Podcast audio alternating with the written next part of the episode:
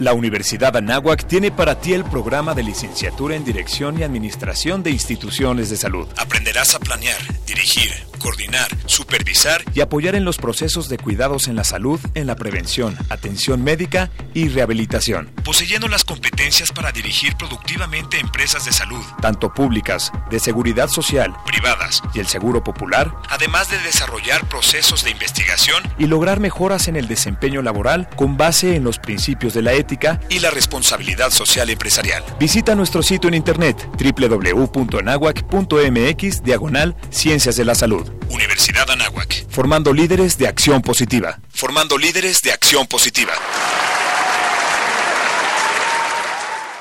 La Escuela de Ciencias del Deporte ofrece a toda la comunidad anáhuac asistencia clínica, participación en torneos internos y la oportunidad de formar parte de sus equipos representativos como atletismo, básquetbol, fútbol americano, fútbol rápido y soccer, montañismo, natación, pádel, taekwondo y muchos otros más. Para mayores informes, dirígete con el maestro Marco Antonio Villalbazo Hernández al teléfono 5627-0210, extensión 8440 y 8476 o visita nuestro sitio en internet www.anahuac.mx diagonal Ciencias del Deporte. Universidad Anáhuac, formando líderes de acción positiva. Si un programa te sumergirá en la conciencia social, la familia, los valores y ética profesional como personal, ese es Humanízate. Un espacio dedicado a la reflexión más profunda del ser humano y la sociedad en la que vivimos. Y escúchalo todos los jueves de 7 a 8 de la mañana por Radio Nahuac 1670 AM. Eleva tus sentidos. Humanízate. Al aire. Corte informativo. Radio Anáhuac y noticias con sentido con Pablo Trejo. Red Universitaria Anáhuac. Vamos Leones, nuestra leona de nado sincronizado, Amaya Velázquez y nuestra egresada Nuria Diosdado obtienen excelentes resultados con el equipo mexicano que les valen dos medallas de plata en Juegos Panamericanos Lima Perú 2019 y Plaza para Tokio 2020. Tecnología. Un equipo de médicos de Hungría y Bangladesh separaron este viernes con éxito a dos siamesas de tres años unidas por la cabeza, en una operación que duró más de 30 horas en un hospital militar en Bangladesh. Nacional. Una forma de consumir maíz incluso, antes que la tortilla, son las palomitas naturales, pero hoy solo guardan esa tradición en algunos pueblos otomís y mazaguas en el Estado de México, informó Paco Trejo. Al aire, corte informativo. Radio Anáhuac, eleva tus sentidos.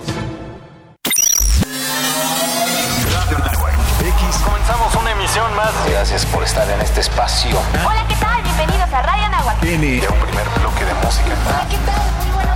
¿Cómo están? En el 1670 de AM. Radio Nahuac 1670 AM. Transmitiendo las 24 horas del día desde la cabina Don Jaime de Arocaso. X-E-A-N-A-H. 1670 AM, una estación hecha y producida por la comunidad Anahuac. Radio Anáhuac. Eleva tus sentidos. Eleva tus sentidos. Eleva tus sentidos. Eleva tus sentidos. Hola, soy Alberto Ratia. Carlos Cañas. Ricardo Rangel. Rafael Molina. Marisol Huerta. Daniel Arandía. Oscar Gómez. Los halcones de la banca. Y estás escuchando Halcones Financieros.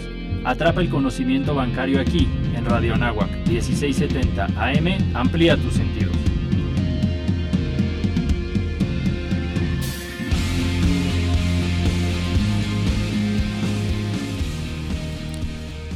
Hola, muy buenos días. ¿Cómo están todos? Yo soy Alberto Ratia. Este es su programa Halcones Financieros, atrapando el conocimiento bancario aquí en Radio Anáhuac, 1670M.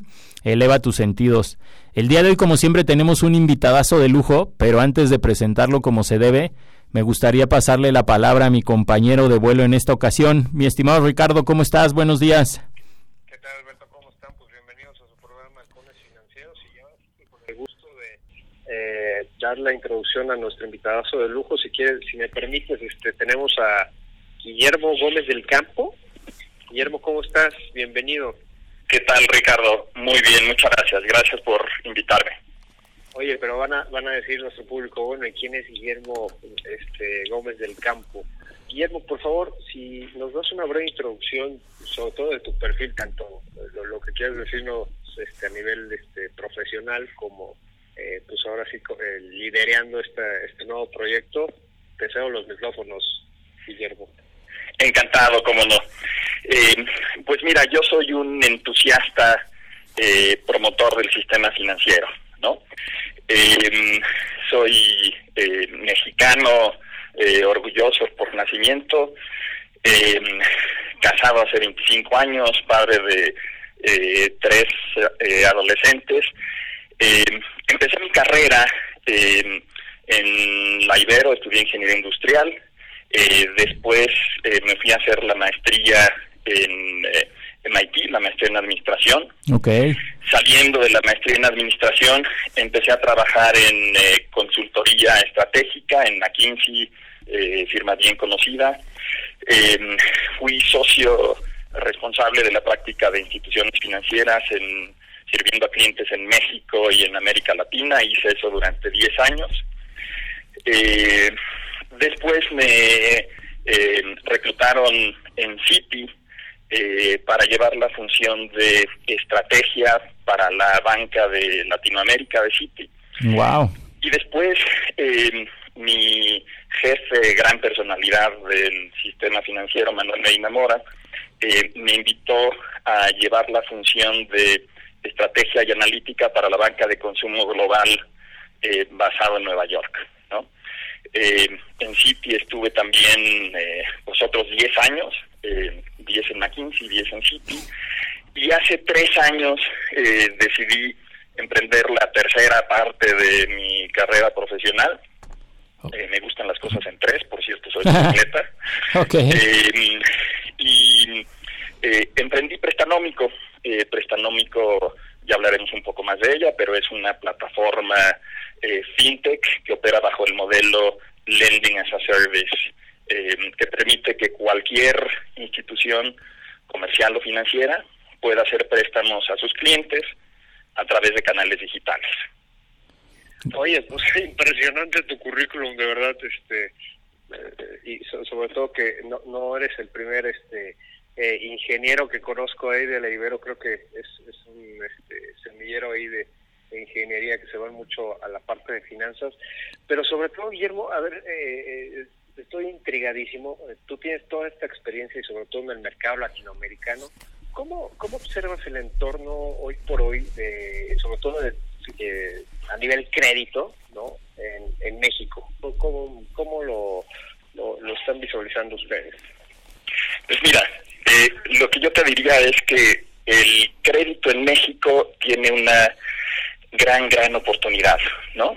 Em, una de las primeras cosas que llaman la atención es la baja penetración que tiene el crédito em, en nuestro país, ¿no? Si te pones a pensar, eh, países desarrollados tienen penetraciones de crédito al PIB arriba de 100%. México tiene una penetración eh, del 35%, ¿no? Esto es muy inferior no solamente a lo que existe en mercados desarrollados, sino también muy inferior a lo que hay en otros mercados en desarrollo como Brasil o como Corea, ¿no? Eh, entonces, primer elemento, el crédito es escaso, ¿no? ¿Qué es lo que pasa con la escasez de la oferta de crédito? Pues hace que la población no pueda atender sus necesidades de inversión de manera adecuada, eh, o que la atiende en el sector informal, o que encuentre eh, precios muy elevados o condiciones eh, pues no adecuadas, ¿no? Eh, si consultas la encuesta nacional de inclusión financiera, que es una herramienta utilísima, les recomiendo a todos si no lo han hecho que la conozcan, sé que en su programa la han cubierto. Eh, el 71% de la población en México, de la población adulta, no tiene acceso al crédito formal, ¿no? Esto nos debería poner los pelos de punta, ¿no? A, todos los que trabajamos en este sistema. A mí, la verdad, es algo que me anima de manera muy poderosa.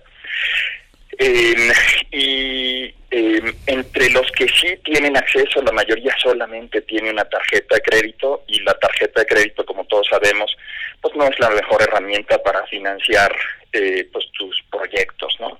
Solamente, y esto es increíble, 4% eh, de la población adulta, de acuerdo a la encuesta, tiene acceso a un préstamo formal, ¿no? Entonces, eh, escasez del crédito es eh, el primer tema que, que, pues, que debemos de tener como claramente en consideración. Eh, segundo, además de escasez, eh, es el precio, ¿no? El crédito es muy, muy caro eh, y especialmente es muy caro para eh, la mayoría de la población, ¿no?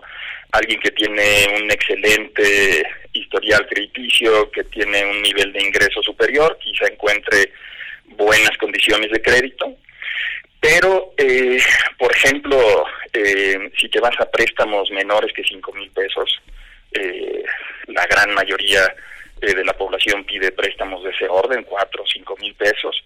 Eh, tienen tasas promedio de 68%, ¿no? Entonces, imagínate tú que tú quieres financiar por lo que tú quieras y que a lo largo de un año vas a pagar pues casi el doble eh, de lo que pediste prestado en intereses. Esa es la realidad con la que se enfrenta eh, pues una buena eh, parte de la población, ¿no?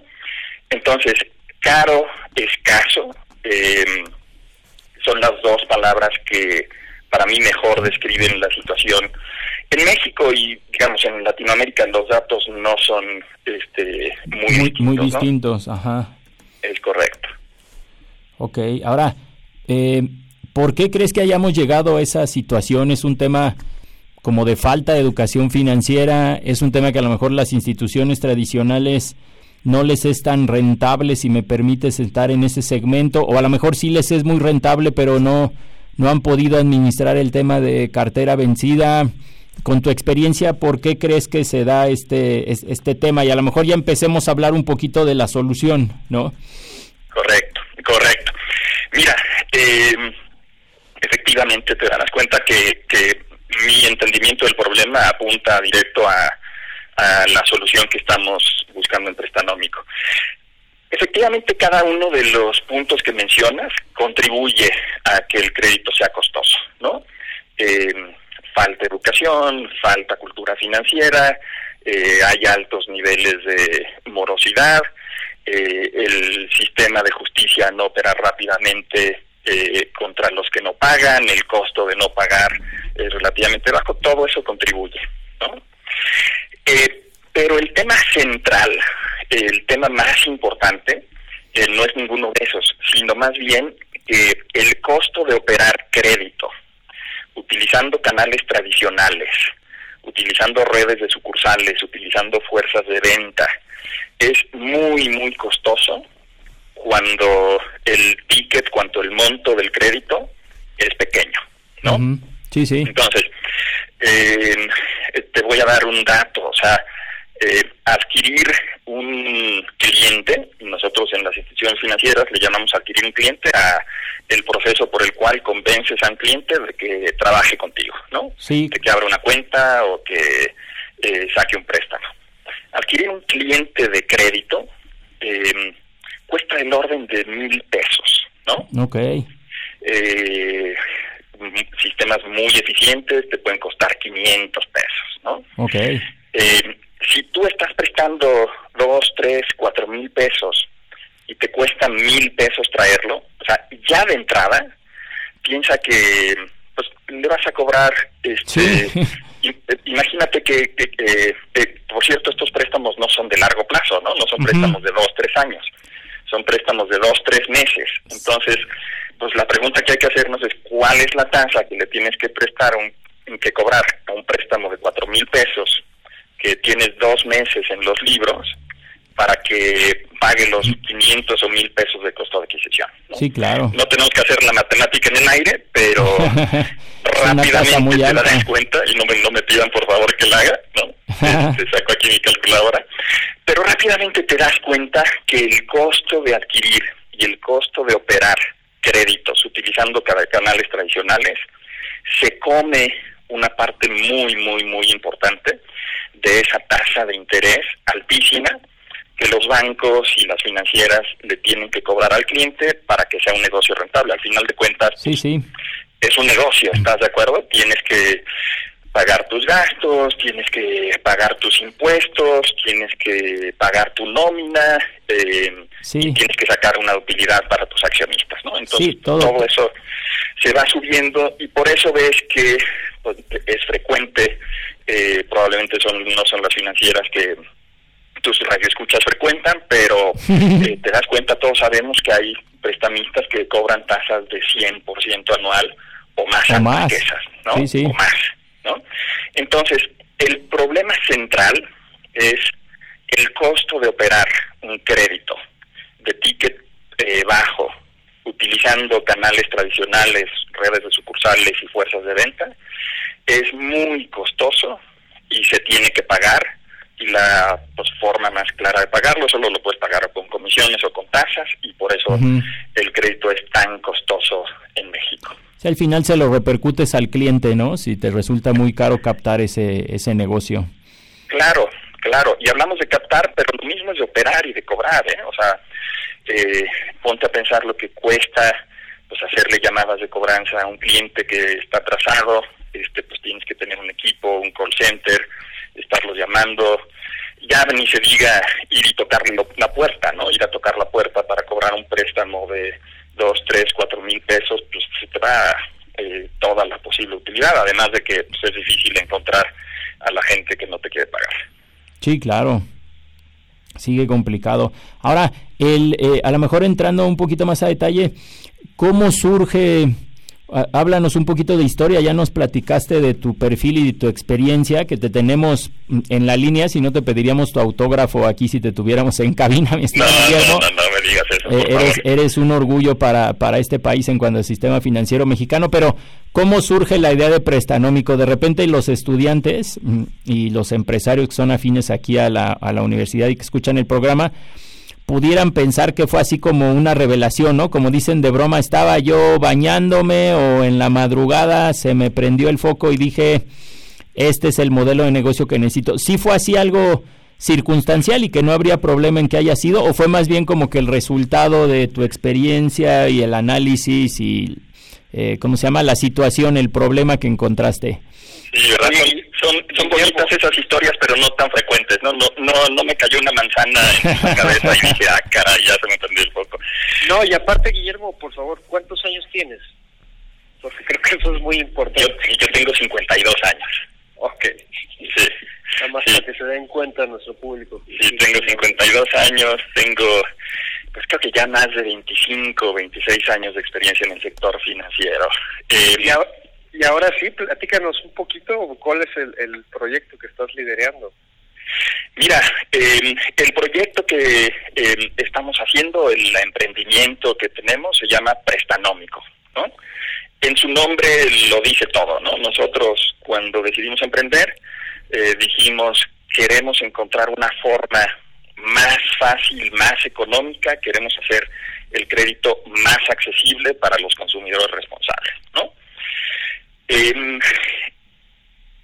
como, como surge este, este esta idea es, em, desde mi posición tanto en McKinsey como en Citi, me tocó observar de primera mano, no solo observar, participar, en algunas ocasiones liderar esfuerzos de transformación digital eh, para grandes instituciones financieras, ¿no? bancos financieras, aseguradoras. Eh, probablemente vi más de 30 de este tipo de esfuerzos en, eh, eh, en mi carrera como ejecutivo y como consultor. Y el común denominador de todas es que son muy difíciles, son instituciones que toman muchos años en moverse, eh, por muy buenas razones, ¿no? Son, son barcos transatlánticos que están diseñados para ser muy estables, ¿no?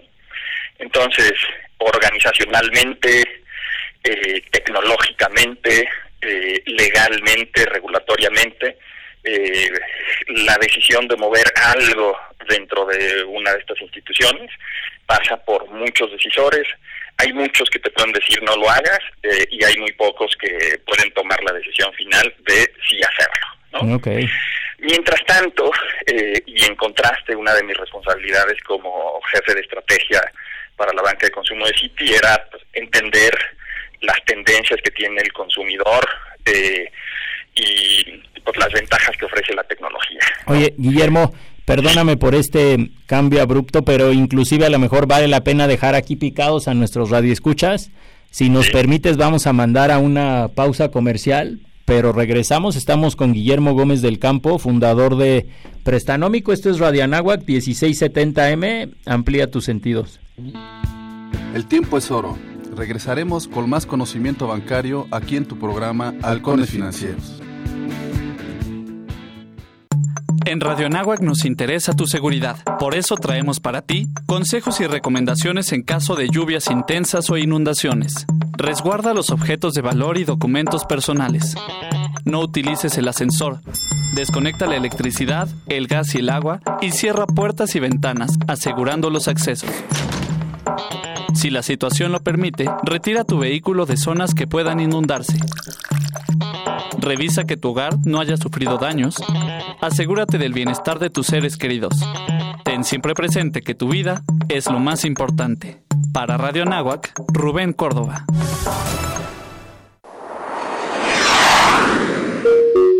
Su atención, por favor. Los invitamos a realizar un vuelo radiofónico en primera clase. Un espacio exclusivo enfocado a los viajes, el turismo y la gastronomía. Primera clase, todos los viernes de 6 de la tarde a 8 de la noche. Aquí, en Radio Anagua, 1670 AM. Amplía tus sentidos. Los siguientes contenidos no son responsabilidad de la Universidad de Anáhuac ni de esta estación. En este periodo electoral, la Fiscalía General de Justicia del Estado de México, a través de la Fiscalía Especializada en Materia de Delitos Electorales, te brinda atención en caso de ser testigo o víctima de un delito electoral. Ofrecerte dinero a cambio de tu voto, recoger tu credencial para votar, condicionar tu voto mediante cualquier presión o amenaza, son solo algunos de ellos. Infórmate. Cualquier anomalía, repórtala al 01800 7028 770 en nuestras redes sociales o en la aplicación móvil FGJ Domex, disponible de manera gratuita. En el Ejército y Fuerza Aérea Mexicanos, nunca olvidamos nuestros orígenes. Somos como tú, personas que a diario lo dan todo por ser mejores, que sueñan con vivir mejor. Y nos esforzamos para demostrar nuestros valores como mexicanos. Somos gente que trabaja con integridad, por tu seguridad, por tu confianza, por honor, por México. Porque ustedes son nuestro origen y nuestra razón de ser. Secretaría de la Defensa Nacional. Gobierno de México. Los halcones financieros están aterrizando aquí en Radio Anáhuac 1670 AM. Amplía tus sentidos.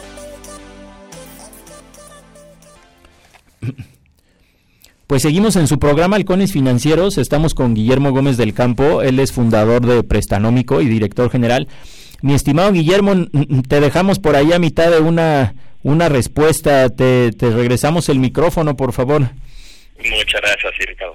Mira, pues, a ver, eh, creo que estábamos hablando sobre eh, eh, Nos quedamos el de- origen de prestanómico, de Ajá. dónde vino la idea, y yo les decía que después de ver muchos esfuerzos de transformación digital en instituciones financieras, el común denominador es son muy lentos, ¿no? Por muy buenas razones, este, la gente es muy profesional, muy competente, muy informada, tiene muchísimos recursos, pero los procesos son muy lentos.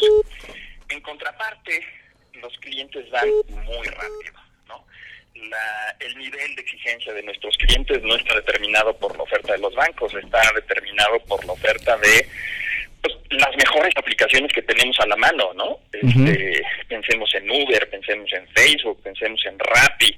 Eh, los clientes están acostumbrados a resolver todo fácil, en sus términos, rápido, barato, bueno, este, se me acaban los adjetivos, ¿no? Sí, sí. Entonces, em, hay una gran brecha entre lo que los clientes quieren y que los lo que los bancos están preparados a, a ofrecer. Y nosotros vimos la oportunidad de resolver el problema que les mencionaba, que es es muy costoso operar un crédito utilizando tecnología digital. Y a eso nos abocamos, ¿no? Construimos una máquina eh, que pudiera originar y administrar crédito por canales digitales utilizando la tecnología. Eh, pensamos de inicio en los dispositivos móviles como el medio principal de acceso. Okay. Y eh, pues eso fue lo que diseñamos, ¿no? Un tren de crédito por canales digitales. La, el reto más importante que tiene hacer esto, y nos dimos cuenta muy rápidamente, eh, la verdad es que no es muy difícil utilizar la tecnología para hacer un proceso de solicitud de crédito. No es muy difícil utilizar la tecnología para hacer un proceso de cobranza o de administración de crédito. ¿no? Okay. Todo esto es relativamente accesible, eh, cualquiera que tenga suficiente conocimiento de tecnología y presupuesto lo puede hacer. El gran tema, el gran desafío que tenemos, y esto me parece que es eh, particular de nuestros mercados en Latinoamérica, no existe a este nivel en todos los mercados del mundo, es el originar crédito con calidad. ¿Por qué? Porque, eh, pues a ver, el crédito eh, depende, el negocio de crédito depende de que el cliente te quiera repagar lo que le prestaste, ¿no? Es un negocio de confianza.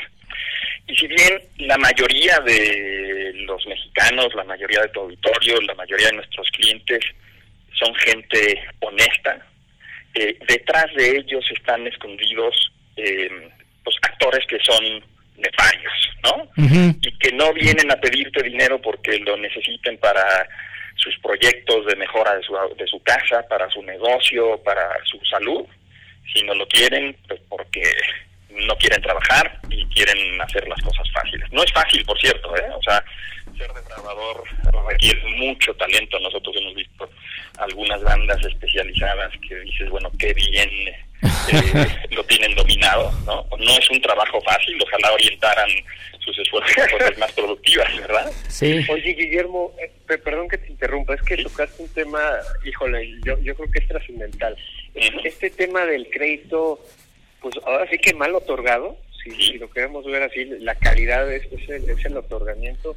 Muchas veces, como dices, estamos ensimismados en procesos de riesgos, de análisis, etcétera, pero no visualizamos, eh, vaya, tam- también la parte, algunas veces no sé, y, y es pregunta, eh, también la parte comercial que a veces por cubrir cuotas o, o las metas de, mercado, pues ahora sí que coloca el crédito y pues este pues ahora sí que, que riesgos eh, queda por más por más disciplinado que esté eh, en un nivel secundario.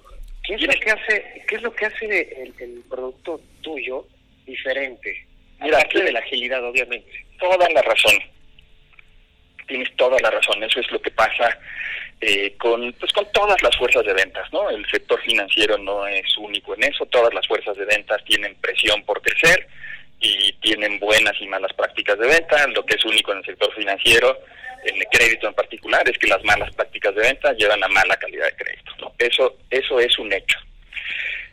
Nosotros, si te pones a pensar, en esencia no tenemos una fuerza de ventas, Eh, nuestro proceso de venta es totalmente automatizado. Eh, el eh, algoritmo que tenemos en nuestra eh, en nuestra página, nuestros motores de decisión, evalúan a cada uno de los solicitantes de manera idéntica. No le dan ventaja ni desventaja a uno o a otro, ¿no?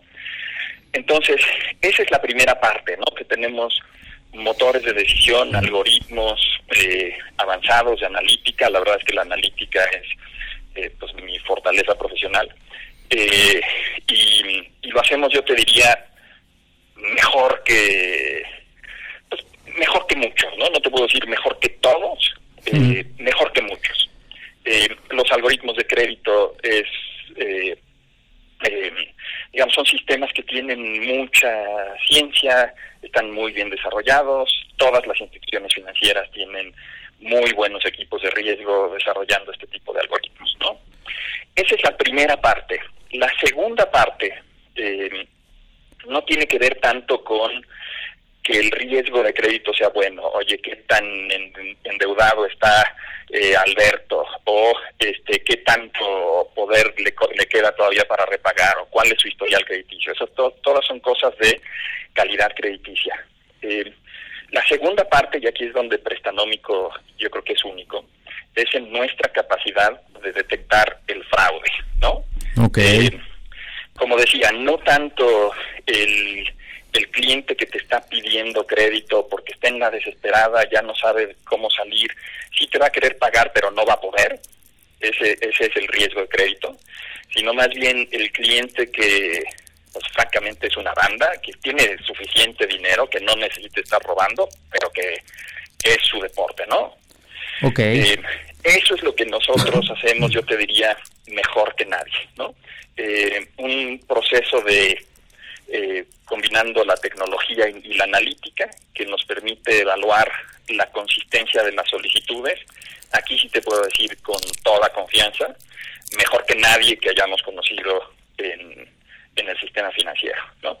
Al tener eh, un canal digital que puede filtrar el fraude de manera muy efectiva, lo que logras es que tu calidad de crédito es una calidad comparable a la que se obtiene con canales tradicionales en donde le puedes ver la cara al cliente y puedes juzgar qué tanto es un cliente confiable versus no. Entonces, en esencia, nosotros ese proceso añejo que utilizan todos los bancos de verle la cara al cliente, conocerlo, preguntar por él y en función de eso decir si tiene o no este, buenas intenciones, nosotros lo sustituimos por tecnología, lo empaquetamos, lo sistematizamos y con eso logramos eh, las dos cosas y regreso al problema, les decía, el problema de, la alta, de las altas tasas de interés en, el crédito en México es los costos de operación.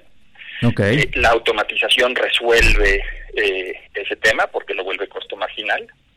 La complicación que tiene hacer eso es que cuando te vas a canal digital mercado abierto, el fraude es un problema grande y lo que Prestanómico ha logrado hacer mejor que nadie es virtualmente eliminar el fraude en la solicitud y de esta manera entregar la promesa de eh, préstamos personales eh, de manera eficiente con buen nivel de pérdida de crédito y nos permite pues entregar una mejor tasa de interés ¿no?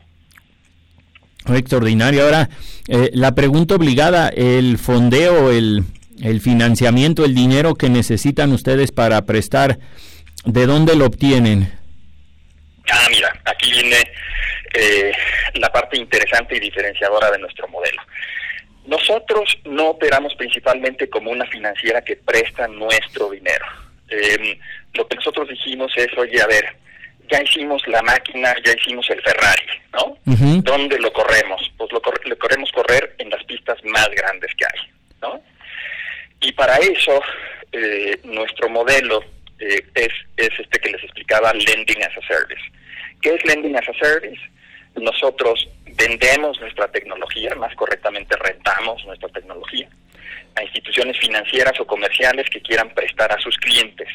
Entonces, pues, trabajamos con, con grandes instituciones financieras. La semana pasada anunciamos dos deals muy importantes, uno con Monte de Piedad, otro con Banregio, eh, ambas instituciones pues bien conocidas, este, de la mejor reputación en el mercado.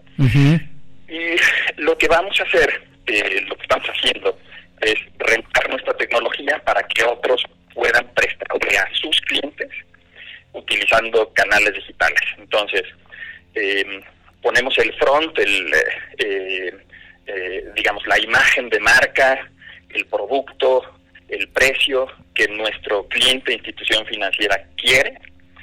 Lo procesamos a través de nuestra plataforma, utilizando nuestros motores de decisión, eh, nuestros sistemas de información, nuestros procesos de atención al cliente y le entregamos a las instituciones financieras expedientes digitales que están pues, básicamente prefiltrados. Ellos toman la decisión final de prestar o no prestar y pues, hacen el desembolso a sus clientes. Entonces, al final de cuentas, se vuelven clientes de, la institución financiera. Nosotros no fondeamos esa cartera. Eh, y, pues esa es la manera como operamos.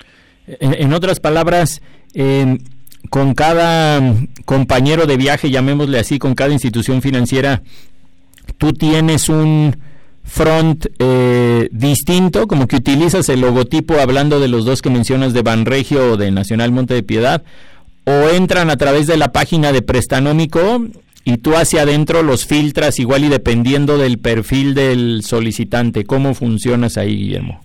No, mira, eh, lo que puedes ver en nuestra página, si te metes a eh, prestanómico.com, es nuestra marca propia, ¿no? Ok. Esa es una parte pequeña de nuestra operación, usamos el negocio, ¿no? Ok. Eh, pero efectivamente es como lo describes. Este, nosotros trabajamos con las áreas de mercadotecnia y de producto de nuestros clientes e instituciones financieras, vamos a decir Montepiedad. Eh, diseñamos un front, una página que sea adecuada a las necesidades de sus clientes.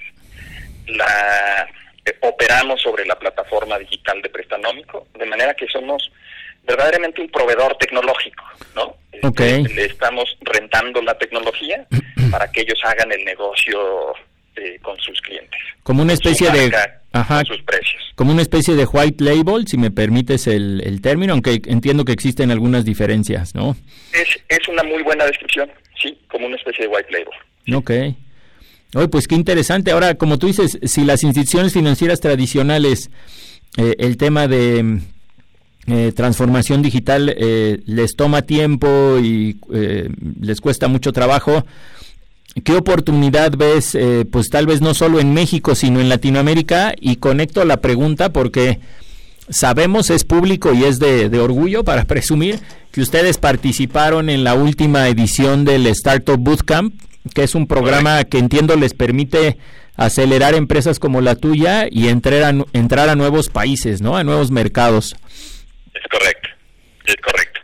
Mira, eh, sí, efectivamente, el programa que hicimos con Startup Bootcamp, que concretamente se llama FinTech Scale, está orientado a, a empresas FinTech eh, que buscan, que tienen ya un modelo de negocio probado y que buscan escalar de manera exponencial, ¿no? Ese es el objetivo de del programa.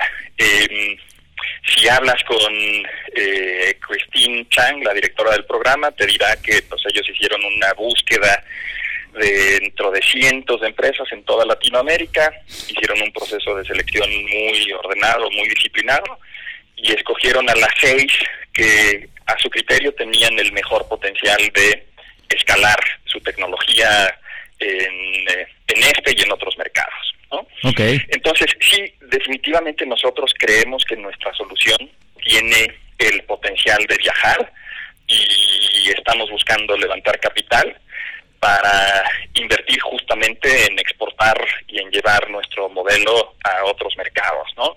Vienen a la mente Colombia, Perú, Argentina, eh, Centroamérica, el Caribe, digo, en muchos de estos lugares el problema de penetración del crédito y de costo del crédito son similares, ¿no? Entonces, definitivamente estamos muy interesados en exportar nuestro modelo y estamos buscando levantar recursos para hacerlo. En la primera parte de tu pregunta, la relacionabas con eh, la capacidad que tienen las instituciones financieras de asimilar algo como lo que nosotros tenemos. Mira, Sí, eh, para, para si te entendí bien la pregunta, sí, ¿verdad? sí, fue- así fue. Mira, eh, una manera de pensarlo es eh, la decisión de eh, fabricar versus comprar, ¿no? Ok. Una de estas, la, la típica decisión que te, que te enseñan en la escuela, en los cursos básicos de economía de la empresa, ¿no? Eh, una institución financiera puede comprarle a Prestanómico el modelo Lending as a Service y estar operando, yo te diría, en 30, 60 días, ¿no? Wow. Eh, con una inversión realmente mínima para ellos. Eh, O sea, te montamos un programa eh, de crédito por canales digitales, literalmente en 60 días para una institución financiera importante, ¿no? Del nivel que eh, de los clientes que te menciono. Ok. Eh, la alternativa es desarrollar su propio modelo. Mira, eh, sin revelarte quién, uno de nuestros clientes me dijo, mira, Guillermo, eh, tuvimos una este, discusión estratégica importante al interior de eh, la empresa. Había un grupo eh, muy influyente que decía, oye, pero ¿para qué nos vamos con prestanómicos si lo que tienen ellos nosotros lo podemos desarrollar? En un año y medio lo vamos a tener y este y pues ya va a ser nuestro, ¿no? En vez de tener que rentar. Eh, y me dijeron, eh, la, la discusión al final a donde llegó es, mira, número uno, ¿quién va a ser el que lidere ese proyecto? La mayoría de nosotros estamos dedicados a manejar el negocio actual. Todas las empresas, todos los bancos financieras tienen eh, operaciones muy importantes que demandan atención, solamente el mantener la máquina andando, ¿no? eh, y el echar a andar un nuevo canal, pues no se levanta al nivel de prioridad para que uno de los principales ejecutivos sea el responsable de llevarlo, ¿no? Primero. Sí. Eh, segundo, la inversión tecnológica en cualquiera de estas instituciones se cuenta en millones de dólares, ¿no? A Sí, mí me sí. ha tocado ver programas que invierten 60 millones de dólares, 100 millones de dólares, ¿no? Eh, eh, por la complejidad que tiene conectar todo con todo internamente y desarrollar este con costos de los bancos, ¿no? Entonces, te vas a tardar un año y medio, imagínate.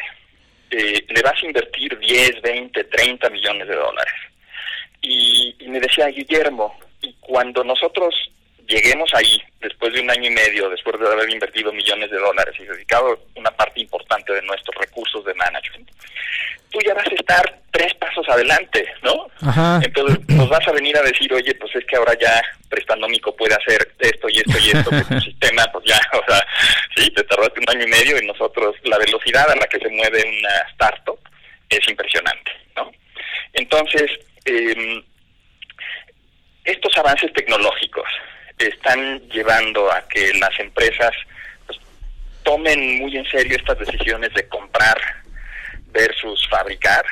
Eh, la emergencia de proveedores especializados como Prestanómico, eh, que son best in class, eh, hace que eh, pues las grandes este, cadenas de inter- integradas verticalmente que tienen los, los bancos pues, se, se vayan desintegrando y le da a los bancos la oportunidad de hacer una colección que es best in breed, ¿no? Y se conviertan Sí. más bien en integradores de las mejores soluciones fintech que hay en el mercado, más que en desarrolladores de cada uno de los aspectos de su cadena de valor. No Oye, sé si esto les hace sentido. Sí, claro, Guillermo, nos piden que mandemos a una pausa. No sé si nos puedes esperar dos o tres minutos más para Por supuesto. regresar contigo y a lo Sí, mejor por ce- cerrar el programa, algún tema que creas que se nos haya quedado por allí en el en el tintero, ¿se vale? ¿Cómo andas de agenda? No, yo me quedé con una dudota, pero regresamos del corte. Sí, esto es Halcones Financieros, no se vayan, regresamos. El tiempo es oro. Regresaremos con más conocimiento bancario aquí en tu programa Halcones Financieros. ¿Te gustaría practicar algún deporte? La Escuela de Ciencias del Deporte ofrece sus modernas y multitudinarias instalaciones.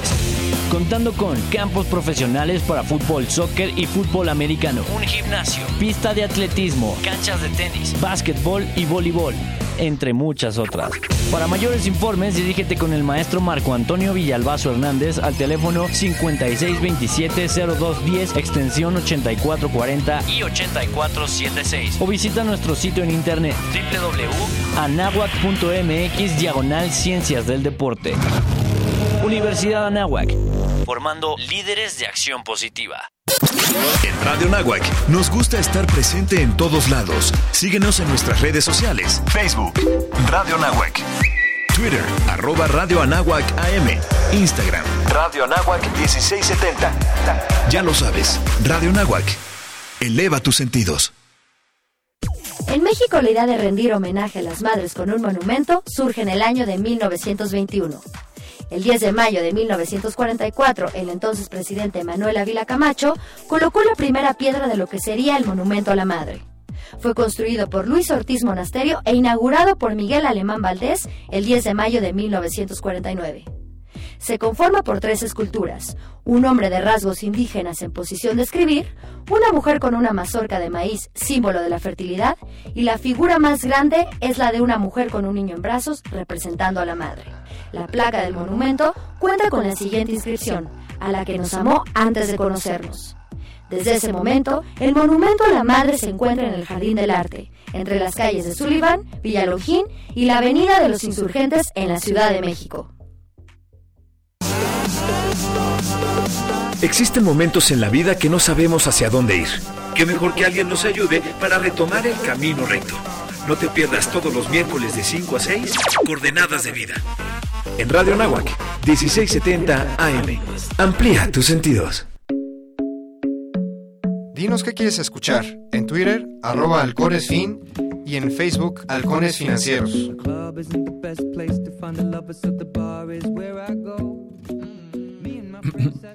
Bueno, pues estamos de estamos al aire de regreso. Este es su programa Halcones Financieros. Atrapa el conocimiento bancario aquí en Radio Anáhuac, 1670M. Eleva tus sentidos. Se me estaba pasando, ya me conocen y yo ya me conozco. Le pido una disculpa porque vamos a tener la participación de Alberto Maya, normalmente como cada 15 días. Él es el director de relación con medios. Lo acabo de subir al aire, pero como saben, todavía estamos en la etapa final de la entrevista con Guillermo Gómez del Campo, fundador de Prestanómico. Si quieren, ahorita saludamos a Alberto como se debe, pero te regresamos la palabra, mi estimado Guillermo. Creo que Ricardo, tú tenías alguna pregunta que hacer o nos quedamos con alguna a la mitad. Sí, nos quedamos, de hecho estábamos platicando un poquito este, fuera del aire de la, oferta de valor que está generando este la, fintech de Guillermo, que sobre todo eh, hablábamos sobre la implementación en instituciones financieras, en, Sofomes, pero la parte del retail que ahorita está este, pegando durísimo junto con el e-commerce, pues yo creo que se complementa muy bien el, la eh, la oferta. Y nos estás platicando más o menos eh, qué tan frecuente es que se acerquen contigo las eh, este tipo de instituciones este, no financieras de, consumo o de de venta de materiales, etcétera. Correcto. Sí, Ricardo, muchas gracias. Este, muy buena pregunta. Qué bueno que se te ocurrió fuera del aire. Efectivamente, lending as a service como tecnología no está limitada solamente para instituciones financieras. ¿no? Hoy las instituciones financieras tienen esta urgencia por transformarse y por eso hemos encontrado una gran recepción. Pero nosotros le vemos a la larga un enorme potencial a hacer lending as a service para instituciones comerciales y de servicios. ¿Por qué? Pues porque todas, cualquier eh, retailer, cualquier eh, empresa de servicios podría vender más si sus clientes tuvieran mejor acceso al crédito, ¿no? Si se ponen a pensar, hablábamos al principio del programa que el crédito en México es caro y es escaso, ¿no? Una implicación inmediata de eso es que la gente pues tiene menos acceso a sus servicios de salud, educación, eh, eh, a bienes de consumo duradero, a, a muchas cosas, ¿no? Entonces, directamente los retailers podrían vender más si tuvieran una mejor oferta de crédito. Entonces, sí ha habido mucho interés. Eh, tenemos ya algunos clientes en la plataforma y tenemos algunas conversaciones con eh, pues algunos de los retailers más grandes de México que ven la promesa de hacer el crédito más accesible, más rápido, directamente en sus tiendas, eh, utilizando nuestra tecnología. a diferencia de las instituciones financieras, como les comentaba, las instituciones financieras quieren quedarse con el riesgo, quieren fondear la cartera. Los retailers no, a los retailers en general lo que les interesa es vender más. Entonces, en estos casos nosotros lo que hacemos es eh, manejamos el programa de crédito completo utilizando nuestra tecnología, eh, pero la cartera que generamos la vendemos a un tercero, ¿no? Nosotros no tenemos la aspiración de desarrollar un balance tipo institución financiera, eh, pero hay muchas, muchas instituciones financieras y muchos fondeadores para los cuales el riesgo de crédito es un riesgo muy atractivo. Entonces, armamos programas de crédito eh, a partir de la cartera que originamos con nuestros clientes en el sector retail, sector servicios. En servicios tenemos clientes de salud, clientes de educación, eh, eh, clientes que venden vehículos eh, y hacemos lo que se llama originamos para vender, ¿no? Colocamos la cartera, la almacenamos en nuestro balance por un tiempo y después la vendemos a un fondeador que quiera pues disfrutar, tener los, la rentabilidad, los retornos de ese activo. Ok, y de esta forma, entonces, para los comités de crédito dentro de estas empresas, la claridad pues, es transparente, ¿no? O sea, es más, bueno, más que transparente, ¿no? Sí. Ok. Sí, la, la pieza de información financiera es fundamental, ¿no? Entonces, pues ahí nos piden que les mostremos las curvas de pérdida, el valor esperado, la rentabilidad, este, los ingresos financieros, los ingresos no financieros, en, fin, se hace todo el estudio de rentabilidad de la cartera y, y pues la institución financiera que compra esos esas carteras pues conoce eh, de manera muy clara cuál es la rentabilidad. Una de las grandes ventajas de, del crédito al consumo es que por eh, eh, los grandes números que se manejan, eh, las carteras son muy estables, ¿no? Una vez que tienes un programa de crédito armado, tú puedes predecir con muy buen nivel de certeza cuál va a ser el resultado de pérdida y el resultado de ingreso que va a tener y por lo tanto la rentabilidad esperada. Ok. Perfecto. Perfecto, eh, pues Alberto. Sí, Guillermo, ¿a- ¿alguna idea, algún comentario al, al público? Y si no, pues preguntar por tus redes sociales, eh, quien esté interesado en contactar a Prestanómico, ¿cómo lo puede hacer? ¿Cómo no? Mira, pues ideas para, para cerrar, yo les diría este, a todo tu auditorio, a todos los estudiantes de la NAVAC, este, chavos, prepárense, eh, eh, no solo académicamente, eh, trabajen en alguna institución de la cual puedan aprender y apunten en el futuro a emprender. ¿no? En México hay grandes oportunidades eh, para hacer las cosas mejor para eh, los clientes, para los individuos, para las empresas y pues siempre hay oportunidades de negocio para gente que está bien preparada, ¿no? Yo creo que la clave es eh, prepararse y pues, tener muy altas aspiraciones, ¿no? Porque en nuestro país se pueden hacer cosas, la verdad, muy bien hechas eh, y las oportunidades son muy grandes, ¿no? Excelente, Guillermo. Pues muchísimas gracias. Esta es tu casa. Eh, no, Guillermo, muchísimas gracias, de verdad. Gra- gracias a ustedes. Nos pueden encontrar en prestanómico.com, en Twitter arroba prestanómico o en Facebook directamente como prestanómico. Muchas gracias Alberto, gracias Ricardo eh, por su invitación. Guillermo Gómez del Campo, pues un gustazo haberte tenido. Nos vemos próximamente y muchas gracias. Con mucho gusto. Adiós. Adiós. Y bueno, pues ahora sí, vámonos con quién tenemos en la línea, mi estimado Alberto. Sí, Tocayo, ¿nos escuchas? Buenos días. Sí, ¿qué tal, Tocayo? Muy buenos días. Buenos días, eh, eh, Ricardo, ¿cómo están? Buenos días, gusto en saludarlos. Excelente, Alberto, bienvenido. Muchas gracias, gracias como siempre por el espacio. Yo sé que siempre traen muchos eventos en la Bolsa Mexicana de Valores. Ahora esta semana o estos próximos 15 días, ¿qué es lo que han estado pensando como actividades?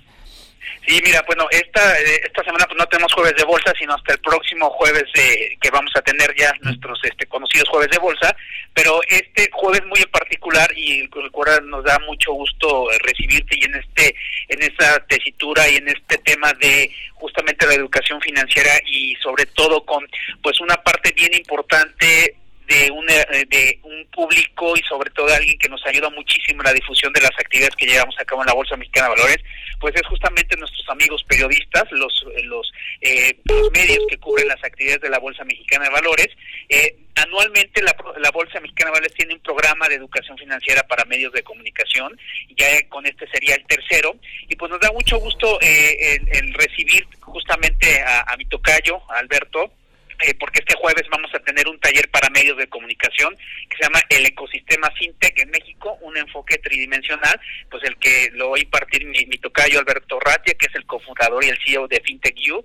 Entonces nos va a dar mucho gusto recibirte por acá, estimado tocayo, ¿no? Pues para que compartas justamente con los periodistas de la fuente financiera, los periodistas que cubren las actividades de la Bolsa Mexicana de Valores, pues para platicar de este tema tan importante que es necesario entenderlo, cuáles son sus implicaciones, cuáles son sus alcances y qué mejor con un experto eh, que, es contigo, ¿no? Entonces, para que nos expliques justamente el ecosistema fintech en México, cómo lo estás viendo y pues ahí pues, que tú seas el que prácticamente, ¿no? En esta ocasión tú nos nos, nos acompañes y nos eh, nos compartas el conocimiento en ese sentido, ¿no, mi estimado Tocayo? Sí, gracias a ustedes por la oportunidad. La verdad es que los que pertenecemos a este programa de radio tenemos distintas cachuchas y nos da mucho gusto tener un equipo tan completo.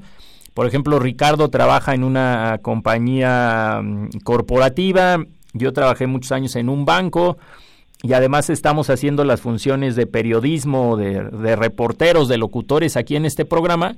Entonces nos hemos dado cuenta que a través de el programa que ustedes como Bolsa de Valores llevan como con los medios, la BMB siempre ha estado muy cerca de nosotros y nos ha llevado a conferencistas que nos permiten sentarnos unos minutos y reflexionar un poquito, por ejemplo, y saber cómo cotiza una empresa en la bolsa, ¿no? O cuál es el índice de precios y cotizaciones, porque luego los periodistas reconocemos que vienen de la carrera de comunicación o de la carrera de, eh, de periodismo precisamente, y a lo mejor no tienen una formación financiera o económica, y entonces hay que complementar esa, como que esa parte de la ecuación para que se sientan todavía más cómodos al momento de, cubrir alguna noticia o algún evento financiero, bursátil y ahora con el, con el tema fintech que está muy de boga en nuestro país, ¿no? Efectivamente, como bien lo mencionas, este Tocayo, pues eh, este programa de manera anual que tenemos con, con los compañeros de los medios de comunicación, eh, evidentemente y efectivamente tú lo has mencionado muy bien, afortunadamente la, ha, ido evolucionando la carrera de periodismo, ya, eh, ya al día de hoy ya vemos la licenciatura, la carrera de periodismo ya mucho más especializada, hay licenciaturas en periodismo financiero, ¿no? Entonces eso ha aportado y eso nutre justamente el que el mensaje de los mercados financieros lleguen justamente al público al, a la audiencia muy en particular, ¿no? Entonces nos da gusto mucho, nos da mucho gusto recibirte, ¿no? El que, el que estés por acá y como bien dices, pues nos ponemos las cachuchas, particularmente tú, mi estimado Tocayo y Ricardo, pues bueno, dentro de sus múltiples actividades, también a Ricardo nos da gusto recibirlo por acá en, en, los eventos que tenemos en la bolsa, haciéndolo también de reportero, haciendo los lives, entonces eso ah, forma parte del ecosistema justamente de, de transmitir eh, todo lo que estamos haciendo en beneficio del mercado de el mercado de valores. Entonces eh, parte, una, un elemento muy esencial justamente es la parte fintech no entonces pues este jueves vamos a tener eh, eh, a los compañeros de los medios, el que van a estar por acá y que nos, eh, nos compartas justamente cómo lo estás viendo este ecosistema fintech, ¿no? Y de los eventos que tendremos en las siguientes semanas, pro, eh, en las siguientes semanas vamos a tener ahí unos eventos con, con 20, por ejemplo, de su bono verde, vamos a tener el aniversario del Grupo Grupo Telero Santa Fe, también vamos a tener un timbrazo ahí de uno de los SERPI que se colocaron en las últimas semanas, entonces también viene un poquito cargado la hacia la, la tercera semana de agosto y pues esto con miras justamente hacia donde nos estamos enfocando al evento de mayor trascendencia que vamos a tener este año, que es la celebración de los 125 años de la Bolsa Mexicana de Valores, el 31 de octubre, en donde pues desde eh, hace muchísimo tiempo hemos acompañado el crecimiento de México y en donde vamos a tener eh, a partir de justamente inicios finales de septiembre, principios del mes de octubre, diferentes eventos y diferentes actividades eh, para culminar el 31 de octubre con los 125 años de la Bolsa Mexicana de Valores. Sí. va, a estar súper nutrido, supongo yo. Y, sobre todo, muchas felicidades, porque para que rápidamente este, entienda nuestro público, pues la bolsa muchas veces hablamos de capitales de las acciones, pero eh, me da muchísimo gusto que vaya a salir un SERPI y que la bolsa pues siga siendo este un vehículo de, crecimiento pues para la economía, ¿no? Sigue habiendo oportunidades de inversión y pues vaya, está clarísimo, ya ya veremos quién es el que el que va a dar el timbrazo, ¿no, Alberto? Así es, Iván, este fue un SERPI que se colocó hace algunas semanas, eh, es el SERPI se llama Active, entonces vamos a celebrarlo, ¿no? Eh, hay temas de agenda, pero ya en, hacia finales de, agosto, principios de septiembre, vamos a tener el, nuestro tradicional timbrazo en bolsa, y pues con eso para celebrar justamente el que una empresa decide, eh, pues trascender, levantar recursos en el mercado, con el objetivo de emprender nuevos, eh, nuevos retos, y sobre todo, pues de que esto eh, hacer crecer el mercado de valores, ¿no, Ricardo? Correcto, correcto, y sobre todo que siga habiendo esa apuesta por México, ¿no? Efectivamente, así es como debe de ser. Muy bien, Alberto, pues felicidades al, otro Alberto también, a mi Alberto. no, pues felicidades compartidas, esto va de trabajo de equipo.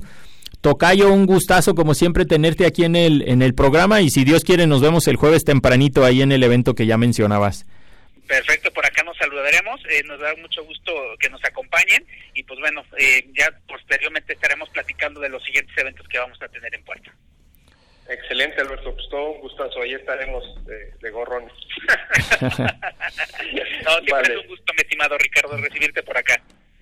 Un fuerte abrazo, Alberto, y muchísimas gracias. En tu casa. Gracias, muchas gracias, Ricardo. Un abrazo, Tocayo. Gracias, igual. O- Oye, Richard, y pues ya nada más nos queda despedirnos. Este, si quieres, compártenos tus redes sociales. Adelante. Eh, síganos en mis redes sociales, son arroba jrrangel23 y en Facebook como Ricardo Rangel. Y pues bueno, eh, hay muchísimas oportunidades. Este, tenemos ahí eh, cierto nerviosismo en los mercados, pero pues eso ya lo veremos la próxima semana eh, con nuestra amiga Marisol Huerta y pues, nos despedimos. Sí, eh, mm, nos escuchamos el próximo martes. Que tengan un excelente día. Saludos a todos. Saludos a todos. El vuelo terminó por hoy.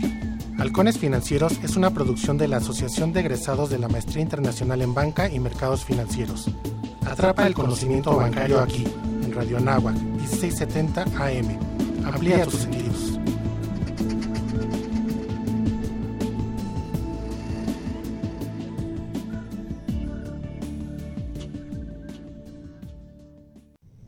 Próximamente.